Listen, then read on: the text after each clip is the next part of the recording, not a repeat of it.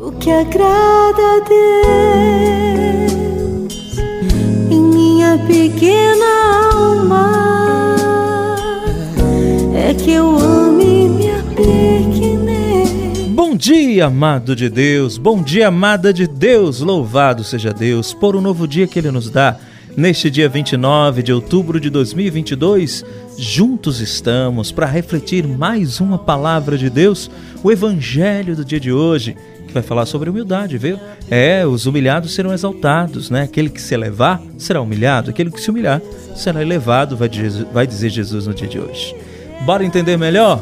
Então abra o coração, com coração humilde, contrito, escutemos aquilo que Deus quer dizer. Vem comigo, em nome do Pai, do Filho e do Espírito Santo.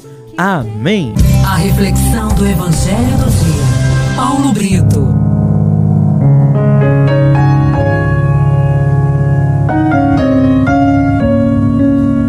A primeira leitura de hoje está em Filipenses, capítulo 1, versículo 18 a 26. O salmo do dia é o 41 e o refrão: Minha alma tem sede de Deus, do Deus vivo. O evangelho do dia está em Lucas, capítulo 14, versículo 1. Depois pula para os versículos de 7 a 11. Meu irmão, minha irmã, o evangelho de hoje Jesus vai nos ensinar que aquele que se eleva será humilhado, e aquele que se humilha será elevado. Pois bem, de uma maneira muito abrangente, Jesus vem trazer para nós a salvação.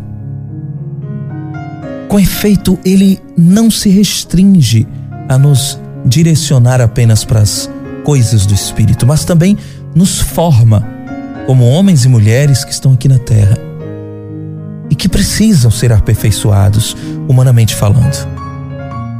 Com a finalidade de que a gente vivencie relacionamentos harmoniosos, fraternos. A mensagem do Evangelho nos leva a refletir que para Deus somos todos iguais. Mas nós próprios não podemos nos autopromover. Nós não podemos achar que somos mais dignos que os outros. Ocupar o primeiro lugar nos dá uma ideia de presunção, de soberba. Nós seremos reconhecidos por Deus e pelo próximo na medida do nosso serviço e do amor que a gente vivencia. O reconhecimento da nossa verdade, ou seja, da nossa capacidade e também da nossa limitação, é o que pode se chamar de humildade. Portanto, enquanto nós não formos distinguidos no meio dos outros, seremos apenas convidados à espera do lugar que nos foi destinado. Espiritualmente falando, nós também somos chamados por Deus. E é por isso mesmo que a gente precisa estar atentos. Porque cada um, para cada um, ele reservou um lugar muito especial. A humildade, meu irmão, minha irmã, também requer paciência. Também requer esperança, compreensão e aceitação da vontade de Deus. A festa de casamento pode significar o banquete da salvação, quando o noivo receberá os convidados e os assentará nos lugares designados pelo seu Pai. O noivo é Jesus e nós somos apenas seus convidados.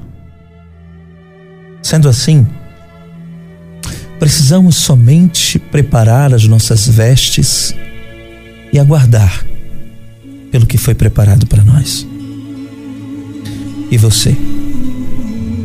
Você gosta dos primeiros lugares?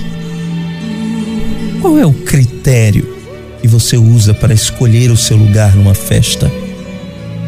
Como convidado, como você reage diante da humilhação? Quando você escolhe o lugar, você lembra que poderá ter alguém mais especial do que você?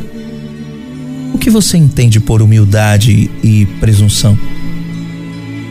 Você já está se preparando para a festa no céu? Pense nisso. Em nome do Pai, do Filho e do Espírito Santo, amém. Que Deus te abençoe e te guarde.